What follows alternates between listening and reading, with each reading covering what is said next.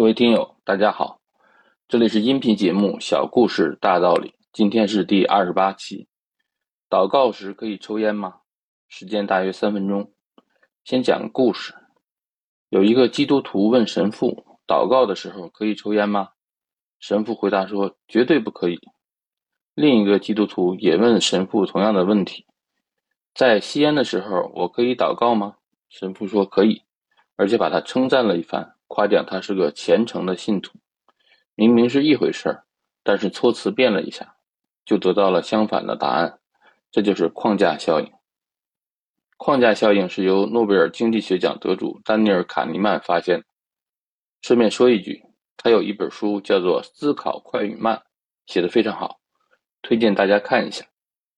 框架效应的含义是针对同一个问题，两种逻辑意义相似的说法。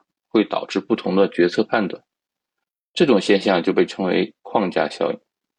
简单来说，就是通过改变措辞，可以改变人们看待和理解事物的方式。我们说的话就像一个无形的框子或架子一样，扔进了听众的脑海里。这个无形的框架会影响或限制他们的思维，他们的思维就像被框子框住了一样。这个无形的框架最终会影响他们的判断或决策。有一个实验是这样的：一个手术，如果说成活率有百分之六十八，很多人都会去做；还是这个手术，如果说死亡率有百分之三十二，愿意去做手术的人反而会减少。神奇的是，百分之六十八的成活率和百分之三十二的死亡率完全是一回事儿。从这个实验我们可以得出结论：一段话中有积极因素或词语。或者有受人喜欢的词语，我们就说它是积极框架；一段话中有消极因素或词语，或者有受人厌恶的词语，我们就说它是消极框架。使用积极框架进行描述，更容易被人们接受。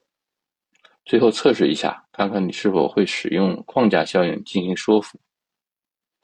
假设有个小气鬼不小心掉进河里，你趴在岸边喊道：“快把手给我，我把你拉上来。”但是吝啬鬼就是不肯伸出自己的手，眼看这个小气鬼就要被淹死，请问你该说什么才能让他伸手？